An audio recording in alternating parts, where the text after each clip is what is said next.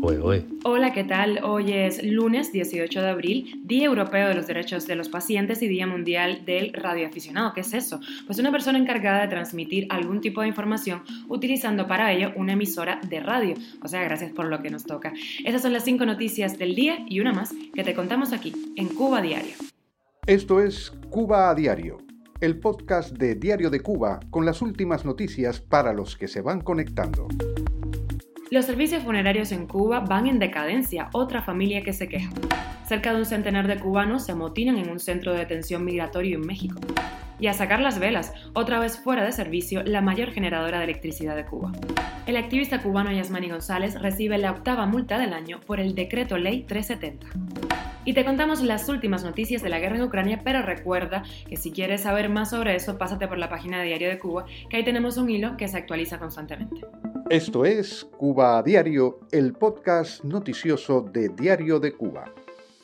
A falta de carros fúnebres para trasladar los cadáveres en San Germán, en la provincia de Holguín, una familia cubana tuvo que buscar una camioneta para llevar el féretro hasta la funeraria. Es triste y vergonzoso que en este municipio ni siquiera haya un velorio decente para los muertos, dijo la nieta del fallecido. En el año 2019, antes del colapso del sistema funerario por las muertes de COVID-19, solo trasladaban en La Habana 45 carros fúnebres para atender hasta 100 defunciones diarias. La situación era y sigue siendo mucho peor en otras provincias del país.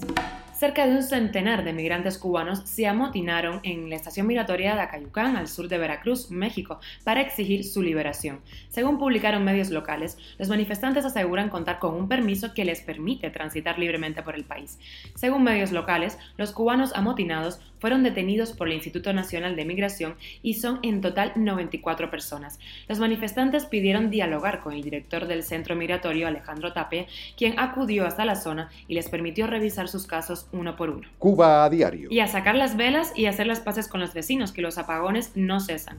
Otra vez está fuera de servicio la mayor generadora de energía eléctrica del país, la central termoeléctrica Antonio Guiteras de Matanzas. Está inoperativa desde el sábado, por lo que se anunciaron nuevos apagones. El periódico oficial Quirón publicó que la salida de otro bloque de la Guiteras se debió a roturas en las paredes de agua de la caldera. Seguimos con la novela Te quedas oscuras. Es turca y tiene más capítulos que el noticiero, comentaban cubanos cansados de lo mismo cada verano.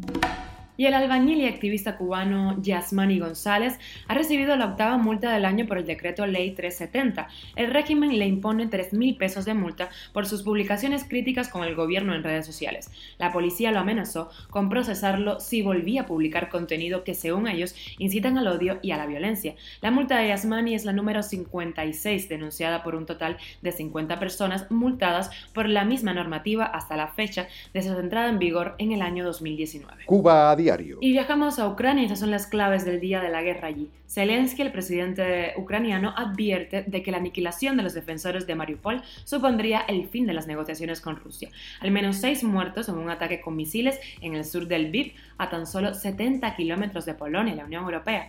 Y el Estado Islámico ha llamado a atacar en Europa aprovechando la guerra en Ucrania.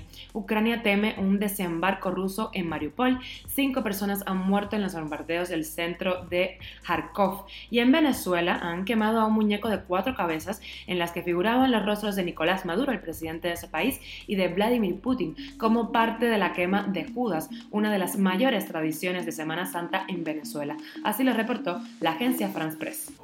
Y viajamos a Estados Unidos para la extra de hoy.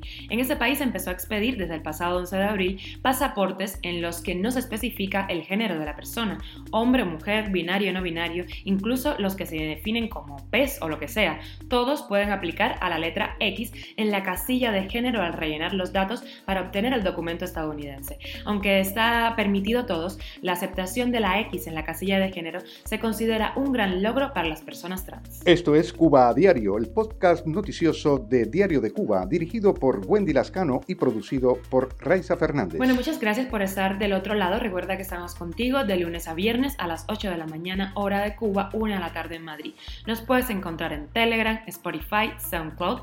Si estás en Cuba, usa VPN, Apple Podcast y Google Podcast. Y también nos puedes seguir en nuestras redes sociales. Que tengas un gran lunes.